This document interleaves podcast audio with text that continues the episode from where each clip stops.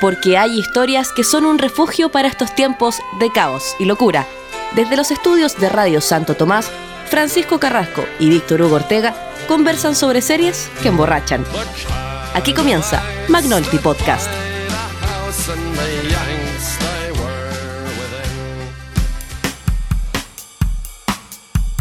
Hola, hola, ¿qué tal? ¿Cómo están? Sean todas y todos bienvenidos a este nuevo proyecto llamado Magnolti Podcast, un podcast dedicado al análisis de las series de ficción. Mi nombre es Víctor Hugo Ortega, soy periodista, profesor universitario y escritor. Y eh, estoy acá con mi compañero Francisco Carrasco, con quien vamos a conversar de series que nos gustan. Y vamos a partir con una serie chilena que se llama Samudio Perdidos en la Noche. ¿Cómo estás, Francisco? ¿Cómo estás, Víctor? ¿Todo bien? ¿Sí? Excelente. Todo bien también. Contento. ¿Estás contento de volver a la radio? Contento, feliz. Muy bien. Eh, no sé si quiere, quiere presentarse para que nuestros auditores lo, lo conozcan. Uy, está difícil. ¿Qué puedo decir de mí? Eh, dejemos que me conozcan a través del podcast mejor. Muy bien, muy bien. Bueno, contarle a nuestros eh, auditores que con Francisco hace mucho rato que queríamos hacer un, un programa de radio, queríamos tener un podcast, eh, fuimos dilatando, ¿no es cierto? Fuimos dándonos algunas vueltas y llegamos a algo que quizás también les pueda servir de inspiración a los que nos escuchan porque nos dimos cuenta que conversábamos todo el tiempo por audio de WhatsApp sobre series, entonces la, la premisa inicial fue, ¿por qué no llevamos esto a la radio, no? Conversemos de series.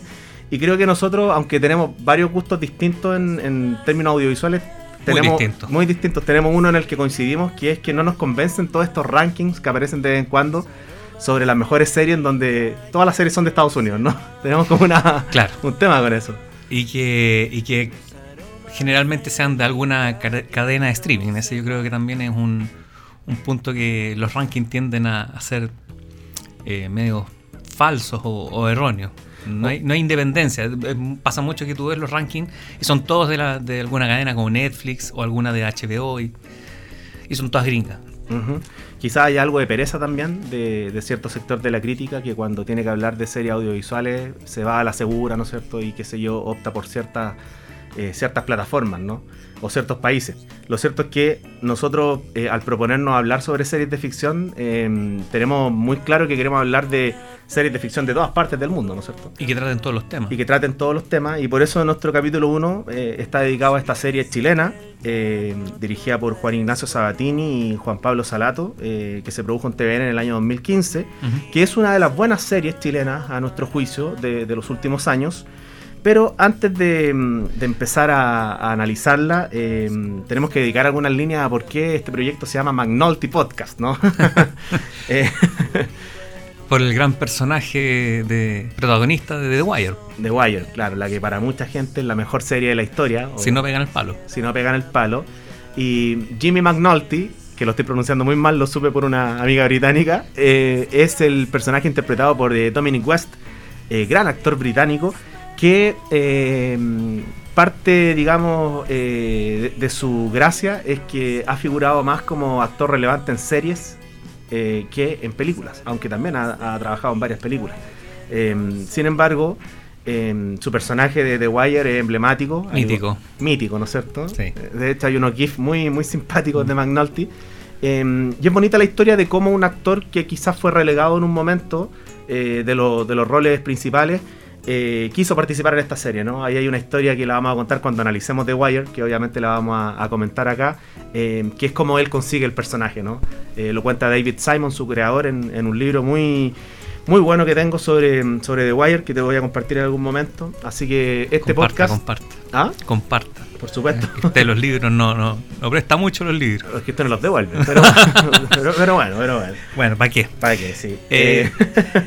Y eh, en ese sentido es gracioso Dominic West eh, la paradoja que presenta él, porque como te dije alguna vez, él tiene todo para haber sido perfectamente un actor clase A más. O sea, Brad Pitt, si hubiese tenido la ambición y si hubiese tenido el representante correcto, quizás. Yo creo que, no sé, ahí tú sabes más del mundo de- de- del cine, cómo se maneja eso, pero para mí ese tipo tenía todo para ser un clase Tú me comentaste eso y yo me quedé pensando y claro, el tipo, qué sé yo, tiene buena pinta, eh, ti- tiene buena retórica, ¿no? A- Tiene a- mucho carisma. Tiene mucho carisma, sí.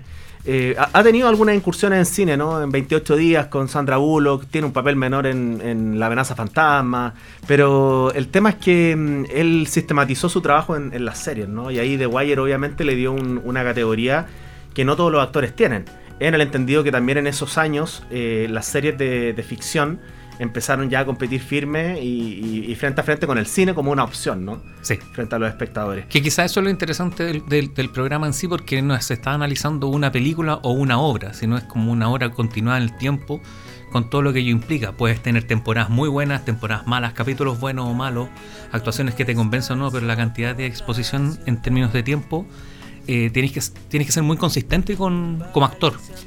De todas maneras. De todas maneras, y, de hecho eh, en este proyecto lo que pretendemos nosotros es hablar de series, ¿no? Hablar de series eh, en su totalidad, al menos en esta primera temporada. Eh, también acotando otros temas que queríamos hablar, pero no descartamos nada para, futuras temporadas. Em, ahora, antes de, ir con la primera canción, porque vamos a escuchar música también, em, quería hacerte una pregunta que en realidad te debía haber hecho hace mucho tiempo.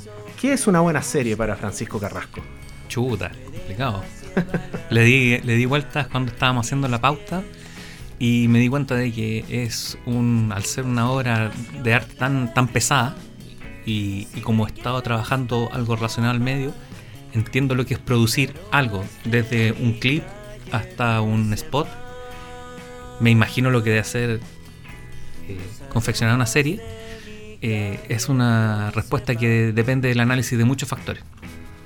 Y que en el caso particular de Samudio está muy bien hecha porque muchos factores están bien logrados. La respuesta plausible sería decir que es contar una buena historia, pero cuando cuentas una buena historia en 4, 5, 6, 7, 8 horas, que puede ser una temporada, eh, hay que ir analizando y disgregando esos elementos. Entonces, decirte que, qué cosa es lo que hace buena una serie, yo creo que merece el análisis que vamos a sostener en este programa y en los programas que vienen. Para mí, una buena serie es la suma de entretención más reflexión. Eh, muy simple.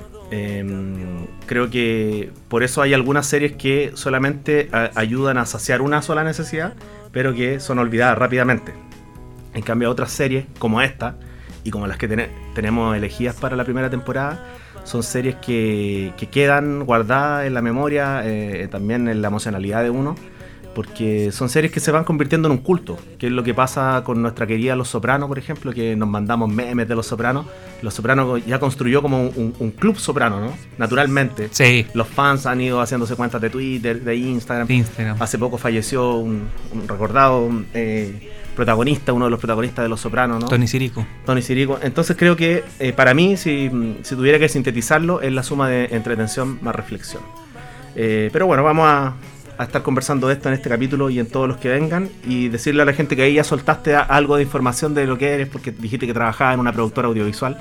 Así que para que vayan conociendo a Francisco Carrasco. Vamos a escuchar eh, el tema, justamente el tema principal de la banda sonora de la, de la serie Samudio, Perdidos en la Noche. Esta canción se llama Noche Profunda y es interpretada por Denver.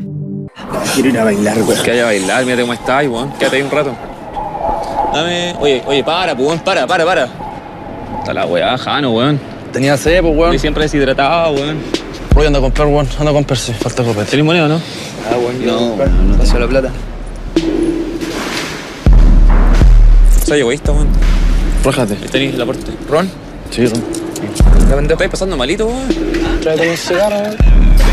Sí, ríete nomás, weón. De la mañana, pues, weón. Ando celebrando. ¿Qué andas celebrando? Que quede en teatro, po. Que esté en teatro, sí. te felicito. Buena. Yo también soy artista, man. ¿La dura? Sí, de verdad. Yo estudié ballet, eso sí. Buena, yo también bailo, po, weón. ¿Qué bailáis? Sí, po. ¿Qué bailáis? Oye, cambia esa música curiada, po, weón. No, no, no, déjala así, a mí me gusta, weón. Ahí escuchábamos la canción Noche Profunda, interpretada por Denver, parte de la banda sonora de Samudio Perdidos en la Noche. Y a continuación escuchábamos un fragmento de la serie Samudio, eh, en donde justamente Em, es el momento en que se encuentran en esa noche fatídica eh, los asesinos con Daniel Zamudio. Bueno, em, es una serie que pese a que nosotros dos hoy día vamos a decir que, es muy buena en muchos sentidos, no es muy, difundida, no es muy conocida. De hecho, tú la viste recién em, hace poco eh, a propósito del programa. Entonces quería partir este bloque preguntándote por cuáles fueron tus primeras impresiones de esta serie. Creo que es una serie súper eh, bien hecha, que, que, que da orgullo, al igual que otra serie que yo creo que sería bonito analizar, que, se, que sería El Reemplazante. Eh, son series que tienen una calidad muy distinta a lo que es la industria de las telenovelas, por ejemplo. Yo creo que ahí hay una diferencia súper grande entre lo que es una serie y en particular esta que es una miniserie de cuatro capítulos y que suman aproximadamente cerca de tres horas y media. Ujú. Eh, que se puede ver en YouTube. Eso también es importante Súper importante. Súper importante. Claro, porque hay todo un debate, que la piratería, ¿no es cierto? De hecho, a las personas que les comenté que iba a comenzar a hacer un, un podcast sobre series, me decían, ah, iban a poner los links. No, no podemos poner los links, pero eh, al menos esta está en YouTube. Sí. Así que visionado gratuito. Si es que se puede entender que ver YouTube sea gratis a estas alturas de la vida. Y en ese sentido creo que la serie cumple. Cumple con toda esta. Con todo estos eh, multivariabilidad de cosas que tiene que hacer una serie. Eh, es una buena historia, dura, difícil, marcó un hito en, la sociedad chilena. Eh, la trata con, con harta dignidad, no caricaturiza, como pasa mucho en las telenovelas, que se queda mucho en, la caricatura. Eh, los personajes están muy bien hechos, las actuaciones son muy buenas, la producción está súper... me gustaría, esto lo digo de ingeniero comercial, me gustaría saber eh, cuánto fue el costo. Porque de verdad habían muchas partes dentro de la serie que estaban muy bien logradas, las vestimentas, los peinados, eh, entendiendo que no es una superproducción. Ahí lanzaste otro dato de tu biografía, ¿eh? llamando ingeniero comercial y, forma parte de una productora audiovisual. Eh, sí, mira, Samudio, mm, eh, coincido contigo, eh, es una serie que para mí tiene, eh, es una serie entretenida, eh, es muy emotiva, pero tiene una gran reflexión, aparte porque cuatro años después de su estreno explota esto que fue la crisis social de Chile, ¿no es cierto?, el estallido. Y recuerdo en algún momento haber visto una nota o un tweet o algo en internet que decía que eh, Samudio estaba dentro de las series que anticiparon esto que estaba pasando en Chile, ¿no? Toda esta violencia contenida, las discrepancias sociales, ¿no es cierto? La división de clases, etcétera. Eh, comentarle a la gente que nos está escuchando que Samudio eh, Perdidos en la Noche está basada en una, mm, en una investigación periodística del, del periodista chileno Rodrigo Fluxá, que tiene el mismo nombre eh, de, de la serie, creo que se llama Samudio Solos en la Noche o algo así. Solos en la noche, Samudio y sus asesinos. Eh, exactamente, que es un, un libro de Editorial Catalonia, que mm, yo recomiendo que, que lo busquen si en algún momento quieren eh, eh, apro- aproximarse a lo que fue esta investigación periodística, porque este libro fue bastante controversial cuando se publicó, porque, eh, bueno, poner en contexto también a la gente que nos escucha que quizás eh, no lo recuerda o a la gente que nos escucha de otras partes de- del, del mundo que no sea Chile, que Samudio es el nombre de Daniel Samudio, eh, un joven que fue asesinado, ¿no? Eh, en un crimen de odio eh, en las cercanías del Parque Borja. Eh, Santiago y- Centro. En Santiago Centro, ¿no es cierto? En la capital de Chile.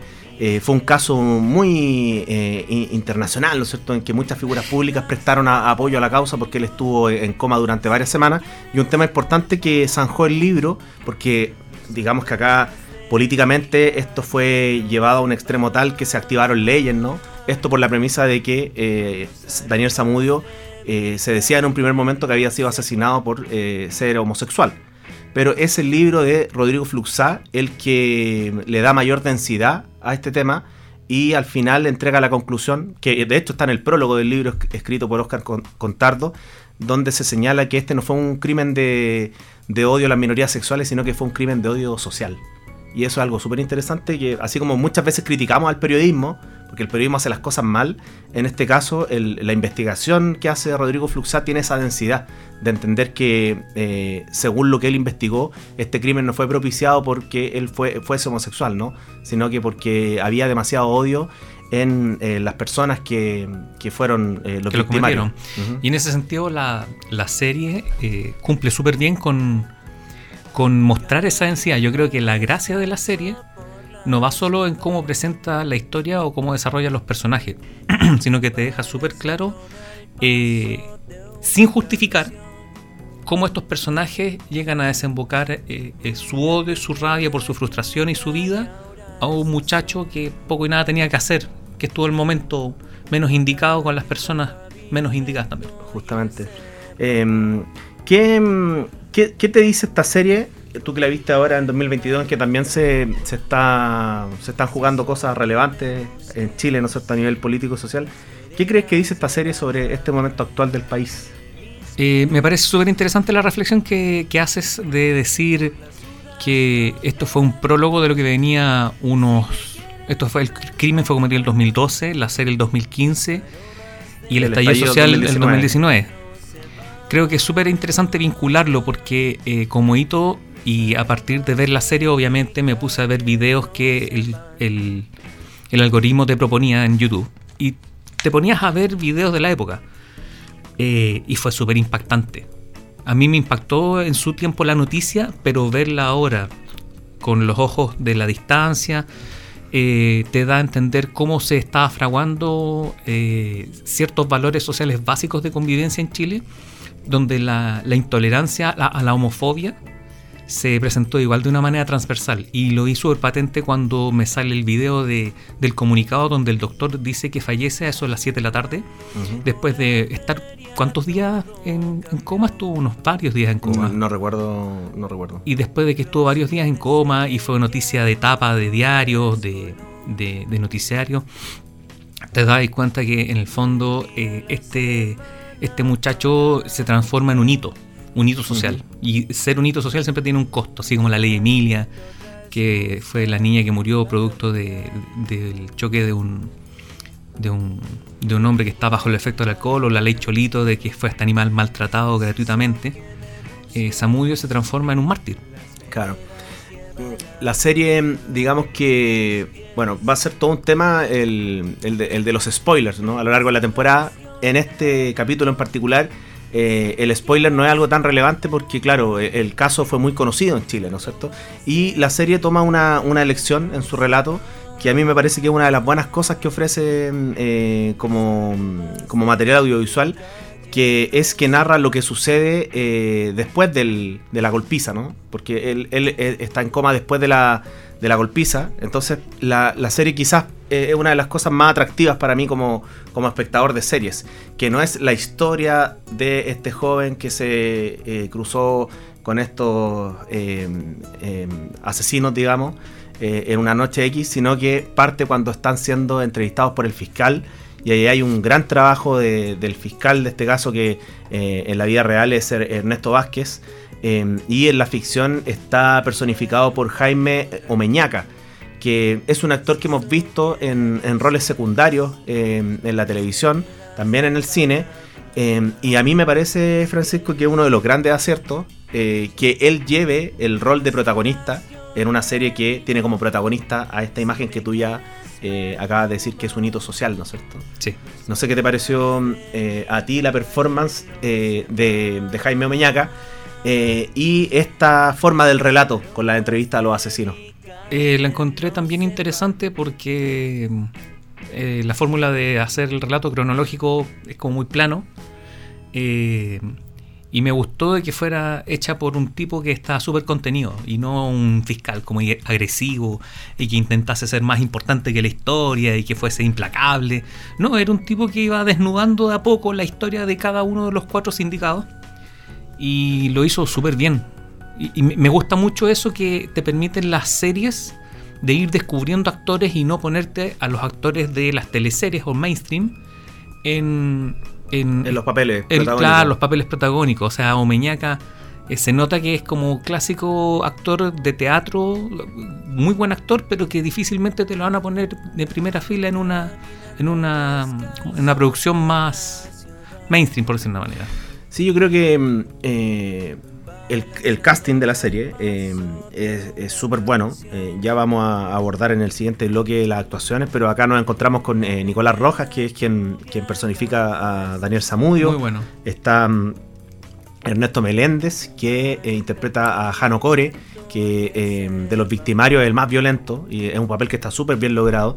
Está Michael Silva, eh, conocido por eh, haber personificado a, Jorge González en la serie Sudamerican Rockets, que es un gran actor también. Muy buen actor. Muy buen actor, ¿no? Que él hace Ariel Andrade. eh, Sebastián Rivera, que personifica eh, a Ramón Contreras, y eh, Matías Orrego, que personifica a Matías Soto. Y si nosotros seguimos mirando el reparto principal de Samudio, nos encontramos con, con una sorpresa, ¿no? Que Daniel Muñoz, eh, emblema del, del cine y el audiovisual chileno, desde ya bastante décadas atrás, aparece también en un rol secundario como el padre de Daniel Samudio. Mira, te iba a decir justamente sobre lo mismo. Es gracioso porque los tres actores más conocidos con más currículum, que son Francisca Gavilán como la mamá de Daniel Samudio, Amparo Noguera como la mamá de Ariel, que sería la mamá de Michael Silva, que era este muchacho que imitaba a Michael Jackson y bailaba en las calles, es uno de los victimarios, y Daniel Muñoz, estos tres actores, hacen papeles secundarios y los hacen súper bien. Sí, a mí ahí pido las disculpas porque Francisca Gavilán no me había aparecido en la primera página acá de, de IMDB, pero claro, es, es la, es la mamá de, de Daniel Zamudio, conocida por su... Y están muy pocos segundos. Muy pocos segundos, conocida por su papel de, de Violeta Parra, en Violeta se fue a los celos de Andrés Wood. Eh, y yo creo que ahí está la, la, premisa de por qué Samudio es una serie eh, de tanto valor audiovisual, porque eh, es una serie que se nota que fue muy fiel a, la autoría que había detrás de este equipo de producción, ¿no? Que siempre uno, uno le entrega esa autoría a los directores, ¿no? Pero en, en, entendemos que en una serie esa autoría también pasa a ser parte de toda la producción. Eh, y acá hay que mencionar, ¿no es cierto?, a los rostros eh, no visibles, ¿no?, que son los directores Juan Ignacio Sabatini y Juan Pablo Salato. Que, bueno, Juan Ignacio Sabatini eh, seguramente lo conocerán porque es uno de los directores del documental Ojos Rojos, eh, que es el documental de fútbol que muestra la llegada de Marcelo Bielsa al fútbol chileno. Es un gran documental, a mí me gusta mucho. Entonces, es un tipo que, que, tiene un, una experiencia eh, en construir documentales y ficción para la televisión. Y en este caso, eh, conectándome a lo que te decía hace un rato de por qué una serie poco difundida, yo creo que tiene que ver con que se emitió en TVN eh, en un horario que es complicado, los domingos, en el año 2015. Eh, creo que empezaba cerca de las 11 de la noche y tú sabes que ese horario nunca se respeta. De hecho, yo la vi en televisión y recuerdo haber estado hasta las 11.30, 11.35 esperando el capítulo y claro, en esa época todavía veía televisión con mucho ánimo, ahora cada vez menos. Pero eh, el culto que hay sobre la serie se ha ido construyendo eh, desde que está en YouTube, alojada eh, los capítulos completos. O sea, ahí me va a poner crítico. para mí, TVN tiene tan poco cuidado con lo, las piezas audiovisuales de autoría, pero tan poco, Víctor, me, me molesta un poquito porque si haces memoria, tienes Samudio. Uh -huh. Que no fue una serie que salió muchos años después del caso, fueron tres años. Tres años, sí. Dada la calidad, perfectamente pudiste haberla tirado en horario prime. Mm. O sea, ahora te estáis gastando una cantidad inusitada de horas mostrando teleseries turcas de cuarta categoría. Pero bueno, ya esa otra cosa. Qué interesante. Yo, yo creo que nos podemos, nos podemos, detener un poco en eso, porque eh, eh, es evidente que, que una serie de, de, este valor cinematográfico requería un, una mayor publicidad. Es que no es a lo que yo voy, que no es un caso único. Después tienes el Mundial del 62, la serie del Mundial del 62, uh -huh. donde, donde, sale Daniel Muñoz, eh, Marcel Tagle y un montón de otros buenos actores. Una, una, serie bastante buena. Bastante, a mí me gustó mucho. A mí también, muy bien lograda. Salió años de años después de que tenía que haber sido. Ni siquiera te estoy diciendo meses, sino años después. Y también en un horario que no lo vio nadie. Cero difusión. El reemplazante, la segunda temporada, la tiran casi a las 12 los sábados. Eh, había otra. Eh, documentales de calidad como el diario Agustín. La tiran a la 1 de la mañana. Yo lo vi a la 1 de la mañana un sábado. Entonces tú empiezas a decir, ¿por qué tienen tan poco cuidado con el material? Quizás tiene razón el, el, gran periodista Patricio Bañados cuando en su libro Confidencia de un locutor dice que estas son la, las consecuencias de tener en los canales de televisión a cargo de la programación a gente que no sabe de televisión y gente que no está conectada a la humanidad o a las disciplinas de, de corte social, ¿no es cierto? Es una crítica que él hacía desde siempre, desde que salió de la televisión, pero me acuerdo que yo cuando, yo, tú sabes que yo trabajé en algún momento en, en un canal y si bien no trabajé en el área televisiva como tal, sino en su parte web, sí es sorprendente cómo eh, hay muchas jefaturas que no necesariamente están conectadas con una cultura televisiva, ¿no? Pero va a ser un, un tema que seguramente vamos a, a estar eh, eh, conversando en todos los capítulos, porque hay, hay mucho detrás de eso. Creo que la- las personas que nos están escuchando, cuando piensen, oye, esta serie Samudio que recomiendan en este podcast, ¿no es cierto? Que esperemos que lo escuchen y que les guste. Y, que, lo, y que lo vean. y que, y que compartan el podcast y compartan la serie, se van a dar cuenta qué es lo que me pasó a mí, porque eh, yo te conté, yo, mm, yo hago clases de, de series, hice un curso sobre series de ficción durante tres años en una universidad eh, privada acá, eh, y en ese curso yo mostraba Samudio. Y, y era extraño porque los chiquillos tenían eh, eran de la generación de este caso y aún así no conocían la serie y la, No te cono- creo, la, la conocieron en el contexto del curso y les encantaba. Yo, te- yo, yo pensé que me ibas a decir que conectaban porque conocían Mm, eh, el caso, porque conocían la serie. conocían el caso, pero no habían visto la serie. ¿Te das cuenta? Mm. Y ahí, eh, la última versión de ese curso, eh, nosotros invitamos, eh, esto de la fue en la Universidad Andrés Bello, en el campus creativo, invitamos a, al actor que hizo a, a- a Daniel Zamudio, Nicolás Rojas, que Nicolás fue a hablar con los chiquillos, tengo unas fotos por ahí bien bonitas. eh, y él contaba que, que había sido un personaje muy complejo, ¿no? Por esta idea de haber estado en esta espiral de violencia, de, de desamor, ¿no es cierto? Y sabes que creo que fue una de las pocas veces que fui a lo, que vi a, lo- a los estudiantes muy eh, eh, compenetrados con una charla, que no siempre pasa. No. Tú lo sabes, no, no siempre pasa. Así que te, te puedo comentar algunas cosas de, de aquello también. Bueno, eh, vamos a seguir con la música. El segundo tema sería Siempre es viernes en mi corazón, eh, de Alex and Butner del disco Amiga del año 2016. Bueno, volvemos de escuchar el tema de Alex and Butner, Siempre es viernes en mi corazón, que lo escogimos porque yo creo que representa bastante bien el espíritu de fiesta y un poquito hedonista que estaba viendo otra, o, o pasando el personaje en, en buena parte de la historia, en la búsqueda también del amor, del desamor. Así que, dicho eso, ¿por qué para ti es buena la serie en, en términos técnicos? Te quiero llevar un poquito más a la parte técnica, tú que la conoces bien. Claro, eh, ¿por qué me satisface? A mí me satisface bastante esta serie eh, desde el punto de vista técnico. Mira, creo que mm, eh, últimamente me, me he dado el gusto de ver muchas miniseries. Series de televisión o series de ficción, más bien. Ya es un poco boomer decir eh, series de televisión porque ya no las ven en la televisión. Ahora, series de ficción es el nuevo término, ¿no? Estamos, estamos desfasadísimos. Estamos desfasados, sí. Em, creo que el relato está súper bien condensado, lo que te decía de la estructura del flashback. Em, me gusta eh, los riesgos que, tiene, que tú ya nombraste varios, pero la elección de los actores es riesgo total porque acá no hay un- una gran estrella que asegurara audiencia.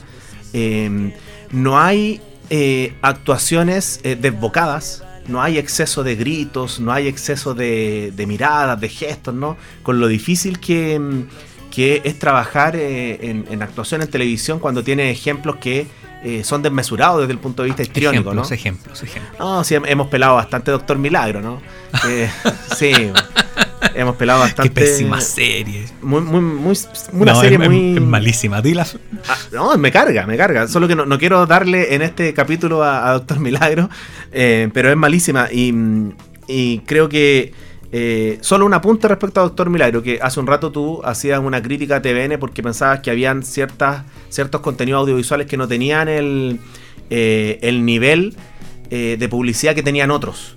Yo te digo una cosa, eh, en, en esta semana que justamente he estado de vacaciones y veo el matinal de Chilevisión y veo todo lo que hablan de Doctor Milagro, es una cuestión impresionante. Vuelven a ella una y otra vez, una y otra vez. Entonces al final yo creo que la gente la ve porque tanto que te la nombran es el efecto de, de la publicidad, ¿no? Que te, te adormece y te, te mete en eso. Pero bueno, eh, entonces eso con, con Samudio Perdido de la Noche creo que técnicamente tiene esas dos decisiones, que es la forma del relato, eh, que es eh, son las actuaciones.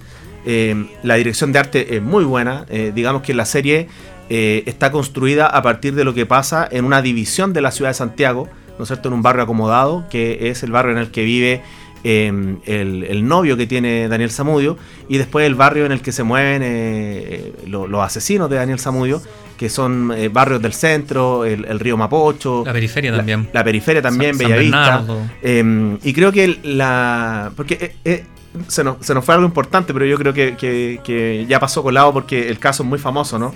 Eh, que no, no, no hemos contado de qué se trata exactamente la serie. Claro, la serie muestra el caso Samudio, muestra la historia de Daniel Samudio en los días previos a su eh, asesinato eh, y en lo que se converge su relación familiar, ¿no es cierto? Que, que tiene muchos problemas eh, sociales, ¿no es cierto? Problemas de carácter con su papá, con su mamá. Él también lleva una, una vida bastante adrenalínica, ¿no es cierto? Eh, seducido por la noche, por las drogas, así como está expuesto en la, en la, en la serie. Lo que fue en algún momento polémico porque eh, me acuerdo que algún familiar de, Daniel Zamudio eh, reclamó esa, esa postura, pero Rodrigo Fluxá siempre defendió que en su reporteo él se había encontrado con eso. Y en la serie eso es súper atractivo para el espectador porque no te, lo- no te convierte a Daniel Zamudio en víctima. A pesar de que es mártir, no es víctima, es una persona que tiene luces y sombras como todos. Claro. pero que en ningún caso se justifica la violencia que sufrió. Pero la gracia de la serie es que tiene muy buen ritmo. No es trepidante, no es la casa de papel, no, aquí no hay balas, aquí no hay persecución en autos, aquí no está esa adrenalina eh, ejecutada por la producción, sino que la adrenalina da la, la da la historia propia de un ser humano que tiene, como te digo, luz y sombra. Entonces, para mí está súper bien la serie porque son tres horas y media, cuatro capítulos, y no se te pasan para nada lentos. Sí, son capítulos de 50 a 55 minutos. Ahí tengan paciencia con la publicidad de YouTube que está así eh, on, on fire últimamente, ¿no?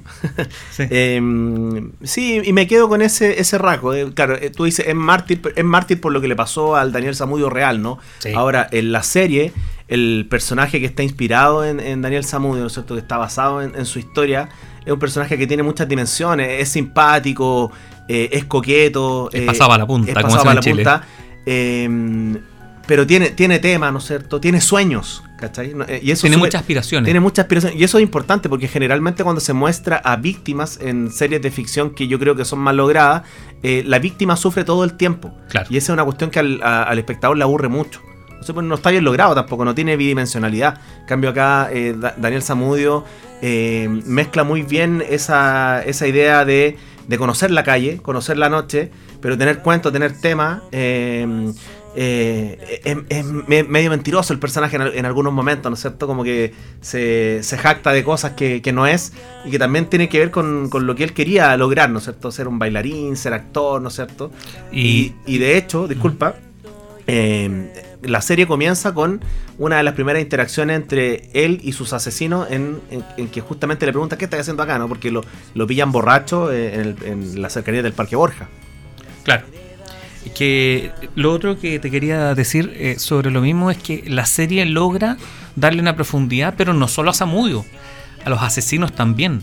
También, sí, estoy de acuerdo. Y, y la parte de, una gran parte del tiempo se dedica a conocer cómo estos tipos viven, eh, se desarrollan y terminan matando a, a Samudio sin ningún momento deben justificarlo. Que también eso es- es súper plausible en términos de, de relatos, de historias. Porque tú podrías decir, ah, pobre muchacho, las pasó tan mal, etcétera Sobre todo el más violento, que es Jano Core. Hanokore, el personaje. Eh, sin embargo, eh, el tránsito de la serie te va mostrando que las personas pueden malograr su propia vida. Y esa, esa sensación de, de- de desesperación que te, te da en un minuto cuando sobre todo comienza la parte más cruda, la más violenta, donde se hace relato de, de cómo fue la golpiza que sufrió el, el muchacho, Daniel. eh, tú empiezas a decir, para, para, hasta te llega a desesperar un poquito, porque no tiene ni un sentido en sí.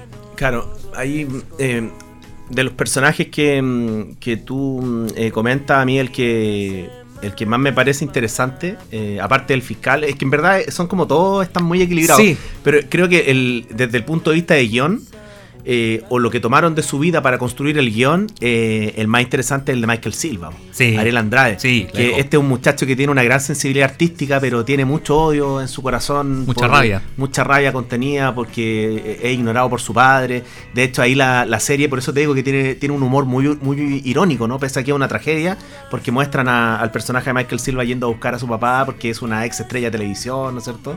Claro. Y el papá le dice, no me acuerdo de ti. Entonces hay, hay ahí como un... Yo creo que ese tipo de escenas son muy radiográficas para comprender eh, el odio que tenían estas personas y, y por qué se sacudieron ese odio en esta en este mal encuentro que tuvieron con Daniel Samudio, ¿no es cierto? Hay decir que, sin dar detalles de la golpiza, porque no es el tema, eh, en verdad, yo No, creo que... un poquito que- escabroso. Claro, yo creo que esta, esta serie, eh, para las personas que nos están escuchando, probablemente diga mucho sobre lo que es la realidad chilena. la realidad chilena en el último tiempo. Eh, ¿En qué sentido? En el sentido de, de, el nivel de odiosidad que uno se puede encontrar en, la calle, en personas que han tenido eh, muchas carencias, ¿no es cierto? Eh, y que la serie de algún modo te permite, no quiero utilizar la palabra empatizar, sino que más bien conocer sus realidades. ¿no es cierto? Sin que eso obviamente hable de, una justificación ni nada, ¿no es cierto? Pero hubiera sido distinto si la serie hubiera tomado solamente a la familia de Samudio como protagonista del, relato. ¿Te das cuenta? Entonces abre el abanico y te dice, ok, esta es la historia de... Ahí el nombre del libro es muy bueno, ¿no? Daniel Samudio y sus asesinos. ¿Te das cuenta que la trampa que tiene ese nombre porque es la historia de Samudio y sus asesinos, ¿no? Y sus asesinos son rotulados y del mismo modo son rotulados en la serie. Y lo otro que en la serie, bueno, y el libro que yo no he tenido el, gusto de leerlo, te va mostrando cómo los tipos no son todos iguales, no todos tienen la misma participación en el asesinato, no todos tienen las mismas, eh, no todas tienen las mismas motivaciones.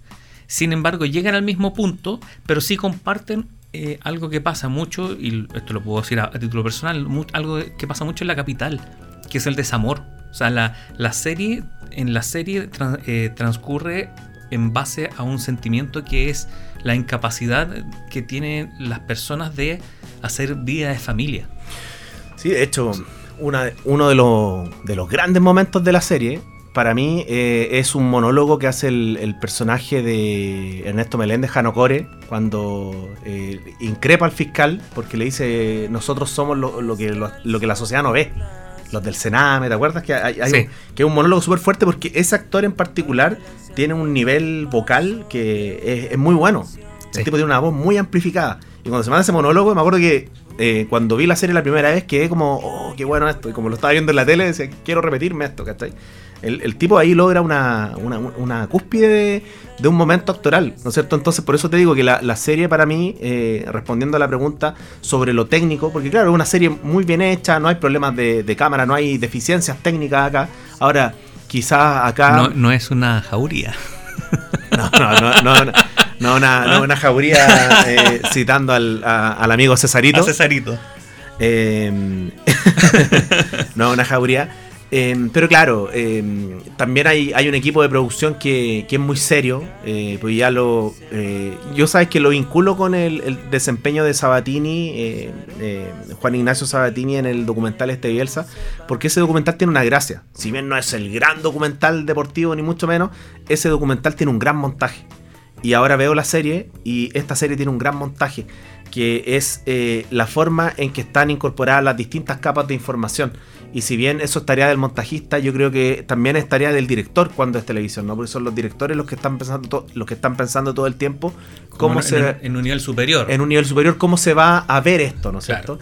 Y eso es, muy interesante porque creo que teniendo todo ese equipamiento técnico, las locaciones son muy buenas, eh, los personajes dan con los tonos, dan con la atmósfera en las que están en las que están inmersos.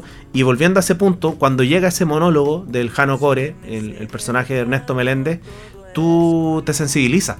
Pese a que sabes que estás viendo el relato de un asesino o de, uno de los que participaron de, esta, de esta muerte, tú puedes entender, ¿no es cierto? ¿Y por qué puedes entender? Y esto es muy, es muy simbólico. Tú puedes entender porque tú sabes que eso es así. E, es lo que ves en las noticias, es lo que ves en la calle. De hecho, hay una cuestión que es súper importante que te voy a contar a propósito del curso que, hicimos. Cuando fue este chico a dar la charla al campus creativo ahí en la universidad, a Nicolás Rojas. A Nicolás Rojas, sí, que de hecho muy buena onda, lo, contacté por Facebook y, fue a hablar con los chiquillos, estaba muy emocionado. Él se ganó un premio en un festival, entre paréntesis, un festival de... Eh, el Festival de, Toulouse. Por, por esta producción. Por esta producción, el premio al mejor actor. Ya. ¿Ya? No, no fue muy, muy difundido, porque tú sabes que el periodismo cultural no, no está muy visible últimamente, ¿no es cierto? No, no lo que nos gustaría. Pero mm, ahí hicimos una reflexión bastante buena porque la universidad en donde sucedió esta charla de Nicolás Rojas está súper cerca de algunos lugares que aparecen en la serie. Entonces cuando él se fue y nos quedamos conversando con los estudiantes, creo que alguien hizo la mención. Y esa mención fue, oye, igual es loco que lo que acabamos de ver está a dos cuadras de acá, en Bellavista, y eh, a, esas dos cuadras sucedían estos, estos asaltos, estos actos de violencia. Entonces te das cuenta cómo eh, esta serie de ficción nos contaba la realidad que estaba ahí, a la vuelta de la esquina. Lo que pasa es que eh, eso te iba a decir dentro de los, entre comillas, análisis que yo podría hacer. es que la serie es, es muy. está muy bien. tiene muy buena elección de locación.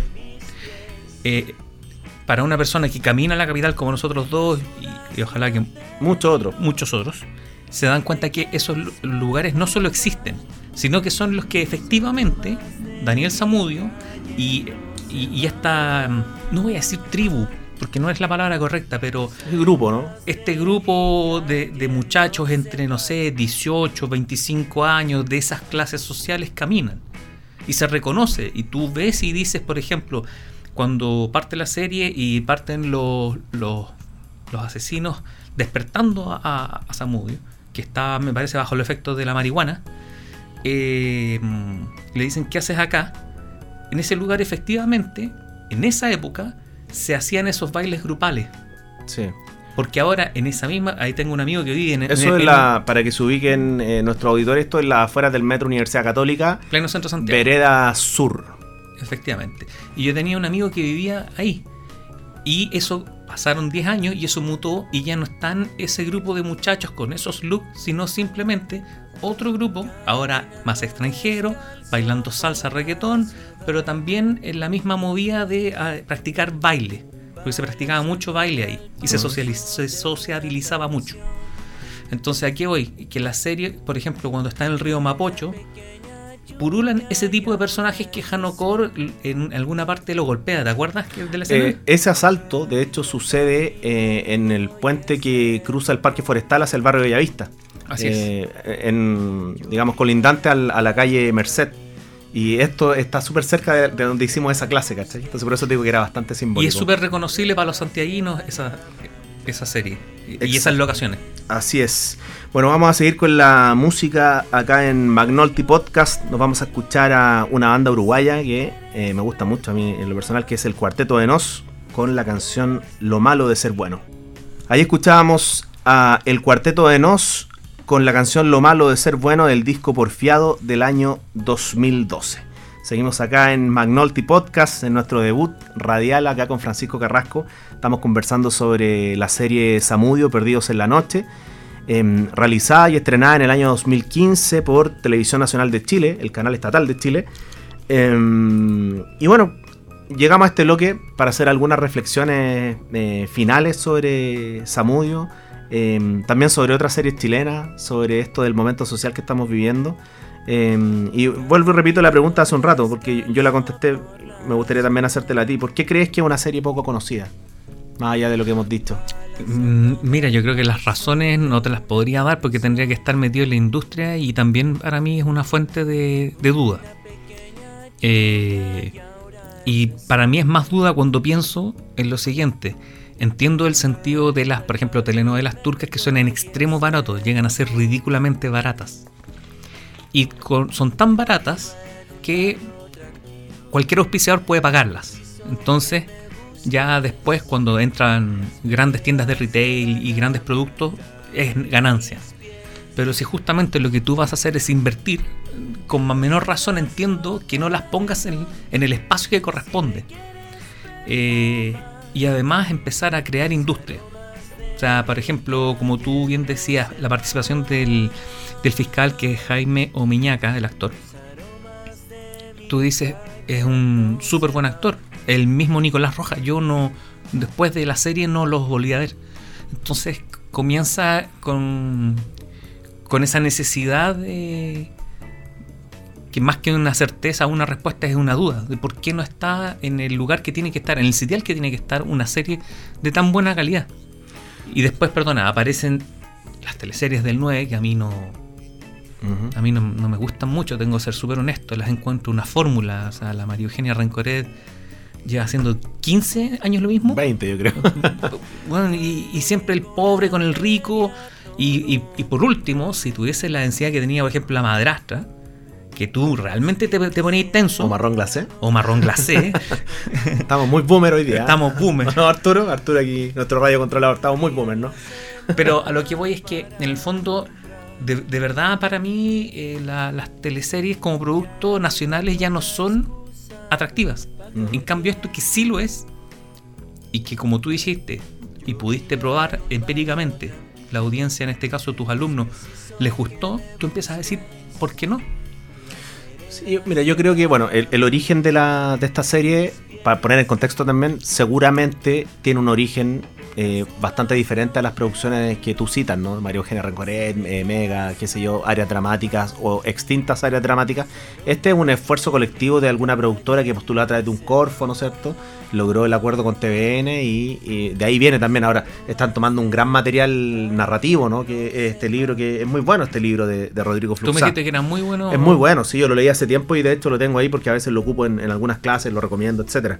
Eh, yo creo que son pocos los momentos en la televisión chilena en que se nos invita a pensar la sociedad que hemos tenido en los últimos 15, 20 años. Creo que Samudio es uno, uno de aquellos momentos en que se, se propicia la reflexión. Eh, creo que también sucede con El Reemplazante, también sucede con Bala Loca, también sucede con algunas películas. Ahora, respondiendo o, o más bien dialogando con esa idea que, Disculpa que que. Eh, Sobre lo mismo, Bala Loca eh, era una gran serie para mí, muy buena. Pero por último tuvieron el coraje de ponerlo donde yo creo que correspondía. Y si bien no fue un éxito, no fue un hit, hay mucha gente que me ha dicho también conversando, esta serie está perfectamente para un canal de stream. Sí, lo- mira, ahí yo creo que lo que sucede es una cuestión bien, bien curiosa, que quizás nos vamos a, a- poner en otro piso de la discusión, eh, pero es necesario. TVN específicamente tiene muy mal lanzamiento o divulgación de su contenido eh, en YouTube. Eh, durante mucho tiempo eh, habían programas de TVN que solamente se podían ver en la página de TVN. Y no sé si lo has constatado, pero yo lo constato siempre, que las páginas de los canales para ver archivos de un programa anterior son súper malas. Tienen un player súper malo, lleno de publicidad, que se te reinicia, que se te va un codec de la nada. A mí me pasa eso cuando veo The Voice. ¿Cachai? Porque eso es lo otro. Que extrañamente la televisión chilena no sube su contenido inmediatamente. Tú ves te- televisión de otros canales, yo veo mucha televisión argentina, eh, algo de televisión uruguaya también, televisión de Estados Unidos, y las cosas salen eh, al aire o se estrenan en su plataforma y al mismo tiempo eh, se, se- Se, se- está editando por se está editando, se pone un resumen. Entonces, eh, esto lo constaté hace poco. eh, estaba viendo The Voice Chile, un placer culpable. No, qué placer culpable, me gusta. y, vi una actuación de un, de un cantante y dije, ah, la quiero ver en YouTube y no estaba. Y la subió una usuaria, que no es del canal, ¿cachai? La subió antes que el canal. Y el canal la subió 48 horas después. Entonces, hay ahí un manejo que no se está haciendo. También me acuerdo que me gustaba el programa de Santiago Pavlovich Sin Parche, que lo ocupaba también para comentarlo con mis estudiantes de, de periodismo. Y hay entrevistas de Sin Parche que no están en YouTube y que son son súper buenas entrevistas. Es un programa periodístico súper bueno. Santiago Pavlovich es un, es un buen entrevistador. ¿Te das cuenta? Entonces, hay quizás todavía una falta de profesionalización del el contenido televisivo versus lo digital. Yo creo que eso es parte del problema. La otra parte del problema es que también eh, hay mucho que ver, ¿no es cierto? Hay muchas cosas que ver. eh, y eh, la serie Samudio estuvo en una época en que pasaron muchas cosas en Chile, de todo orden de cosas. Eh, y yo creo que se, se perdió también en, en esa eh, en lo efímero que fue tener una serie de cuatro capítulos. ¿Te das cuenta? Porque cuando tú tienes una serie que es de 25 capítulos, probablemente vas a tener más posibilidades de subirte al carro. Acá fueron cuatro capítulos y quedó. Y la serie, ojo, siempre estuvo en YouTube. De hecho, también me acuerdo que los estudiantes después de esa clase me preguntaban, profe, bueno, la serie, pero yo la llevaba en. eh, yo la descargué de YouTube. Pero no me podía arriesgar a depender de internet. Profesor precavido, ¿no es cierto? y como ellos veían que yo la reproducía eh, desde un disco duro, eh, ellos me preguntaban, ¿dónde la veo, profe? ¿Está en YouTube? ¿Te das cuenta? Está en YouTube. O sea, está en Netflix, no, ni siquiera, está en YouTube. Entonces creo que también eso influye, porque el reemplazante, que es la más, la más famosa y la más de culto de las tres que hemos mencionado, estuvo en Netflix durante mucho tiempo, no sé si todavía está. Creo que todavía está. ¿Te das cuenta? Entonces tiene que ver con eso. Ahora también el punto es como, quizás como espectadores tenemos que cambiar el chip de entender que cuando queremos ver una buena serie, no tenemos que elegir una serie que tenga 25.000 capítulos. Hay algunos, eh, algunas excepciones que pueden mantener una, mm, una, una buena dramaturgia a lo largo de muchos capítulos. Pero hay otras grandes series, nosotros vamos a comentar series que, nos gustan y que estamos seguros que también le pueden gustar a quienes nos escuchan, que son de pocos capítulos. ¿Te das cuenta? Pero sin embargo no deja de, de tener eso que no, este no es un podcast de, de crítica, eh, ¿cómo se llama? Televisiva. Pero no deja de mostrar ese rasgo, ese comportamiento. En particular se lo critico a Televisión Nacional por ser canal público, entre comillas público, que público no tiene nada. Eh, porque al final es la que tiene un compromiso, un rol social. Entonces, para mí, eh, eh, esa, mm, ese argumento que tú estás esgrimiendo, eh, como que cojea, porque también se perdió la, la serie del 62 y, el reemplazante la daban a las- un sábado a las 11 de la noche. Pero eh, no sé si cogea tanto el argumento porque al final volvemos a la misma idea que te citaba hace un rato. Patricio Bañado, emblema de la televisión, quizás uno de los tipos que más sabe de televisión en Chile y en América Latina, tiene un libro que le recomiendo a todo el mundo, que es un libro que está disponible de forma gratuita a través de la Biblioteca Pública, eh, Pública Digital. Te lo iba a pedir, pero ya me con eso Em, suavemente me dijiste que no. Y en ese libro, Patricio Bañado eh, critica el por qué toman decisiones eh, de programación televisiva, no directores audiovisuales, no periodistas, y, y- y la toman ingenieros comerciales, por ejemplo. Bueno, yo sé que tú eres ingeniero comercial, pero tú ya estás metido en el tema de, la- de las producciones audiovisuales, ya tienes un manejo, él lo dice así, ¿no? Él lo cita así. Y es un... eh, lo que quiere decir es que eh, las decisiones tienen que tomar la gente que tenga nociones al menos básicas de lo que significa estar destinando un contenido a una audiencia. Si no te lo preguntas y solamente vas a experimentar, va a tener esto, ¿no es cierto? Que el contenido que tú generas lo va a subir otra persona en su cuenta. Tú sabes, cuando yo trabajaba en el canal 13, que no es un canal público, pero es un canal también que tiene una... em, Pero tiene mejor manejo que Televisión no, Nacional. lo que quiero decir es que te- eh, es muy simbólico en Chile. Es, es un canal que está profundamente anclado en la cultura, Sí. en la cultura histórica de Chile. Eh, la cantidad de problemas que había por gente que eh, tenía utilizado lo- los nicknames en Twitter, en Facebook, en YouTube del canal 13 o de los distintos contenidos. ¿Te das cuenta? ¿Por qué alguien del canal no, no hizo toda esa pega antes? Es un detalle, ¿no? Pero lo que te quiero decir es que quizás a lo mejor lo que falta es eso, es visión. Y yo muchas veces, pa- para ser más conclusivo, creo que no, les importa mucho. Como, como la, parecía la reflexión a la que llegaba eh, Cesarito de, Críticas QLS a propósito de la productora Fábula, cuando eh, en una entrevista en CNN le preguntaban ¿por qué crees que esta, esta serie tiene tantos errores? Porque le decían, es raro que una serie de tanta inversión. Y él dijo, ¿sabes qué? Creo que lo hacen a propósito. ¿Sabes que no? A, a veces me, me quedo pensando en eso y no sé si es tan, es tan eh, extraña esa respuesta. Creo que puede ser. Porque cuando haces algo y no, y no te importa mucho la audiencia, lo estás haciendo a propósito. Porque estás convencido de que lo que estás haciendo es, es haciendo algo bueno, ¿no? Bueno, en ese sentido, para mí, para mí vale la pena esta serie. Y vale la pena porque muestra un camino. Yo creo que ese también es como algo súper importante. Esta, el reemplazante, muestran un camino de lo que se puede lograr cuando se tienen deseos de comunicar cosas un poquito más profundas. Cuando no es una industria que va por la inercia como las teleseries. ¿cachai? No es soltero otra vez, que incluso la, la primera temporada yo no la encuentro mala. Ujú. Pero después la 2 y la 3 muestran cuando ya el producto eh, Se agotó. se agotó y quieren en el fondo estrujarlo. Entonces eso es lo que encuentro interesante y porque plantea y reflexiona y hace que otros reflexionen, que es un poquito el valor que tú le das al producto. ¿Coincides conmigo entonces que esta es una serie que cumple esa dualidad de entretención Sí, más reflexión? sí, Totalmente, sí, ¿no? absolutamente, absolutamente. Sí, em, y em, yo insisto con esa idea. Estamos viviendo mm, esa idea esbozada al principio. Estamos viviendo cambios eh, súper grandes en Chile. Sí.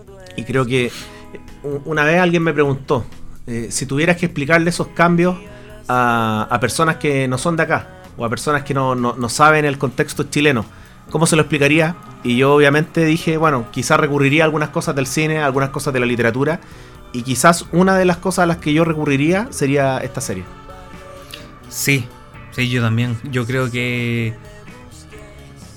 suena súper repetitivo, pero, pero que se entienda en el, en el contexto de la pregunta que está respondiendo, que es cómo tú mostrarías cómo Chile evolucionó del 2000, ya pongamos el 5, del 2005 a la fecha, que son ya 15, un poquito más, un poquito más de 15 años, cómo evolucionó, qué cambió, qué nos gusta, qué no nos gusta, qué es intolerable, qué, qué es aceptable, etcétera esta serie es una buena fuente de, de los nuevos parámetros que maneja Chile. Claro, eh, es una buena fuente de, de- de esos nuevos parámetros. eh, es una buena fuente para entender también la, una, división social eh, que se toma con compromiso de, de no hacer caricaturas como si la hacen esas otras series que juegan con la idea de niño pobre conociendo a niña rica o, niña pobre conociendo a niño rico, que es como hay un loop eterno en muchas te- teleseries que han jugado con esa idea. Acá digamos que también hay, eh, hay parte de eso, porque recuerda que durante varios capítulos se muestra eh, el- eh, Daniel Samudio tiene una relación sentimental con un, con un personaje que es del barrio alto, ¿no? Pero- Pero acá no hay nada más lejos de la caricatura que poner eh, esa, esa relación, ese vínculo entre dos mundos eh, con bidimensionalidad, con realismo. A mí, a mí, a mí no me molesta eh, la confección de una historia entre el pobre y el rico porque va a ser siempre así. Pero me molesta la caricatura y en particular, ¿sabéis cuándo me terminó a agotar y ya no veo ninguna teleserie chilena? Cuando salió en una del 13, una de las últimas, estaba Daniela Ramírez, que es una gran actriz. eh, y representan a una persona de San Miguel, mi comuna, y, y arrastraba la CH y era agresivo y lo único que sabía era pelear a combo y yo decía pucha que lata que muestren eh, traten de mostrar a la gente así y después pensaba en, en mi interior bueno imagínate lo que es ser por ejemplo Puente Alto Claro. De- debe ser súper molesto estar siempre transitando en que eh, la persona Puente Alto puede ser de solo una forma, de la de San Bernardo o la de San Miguel, etc.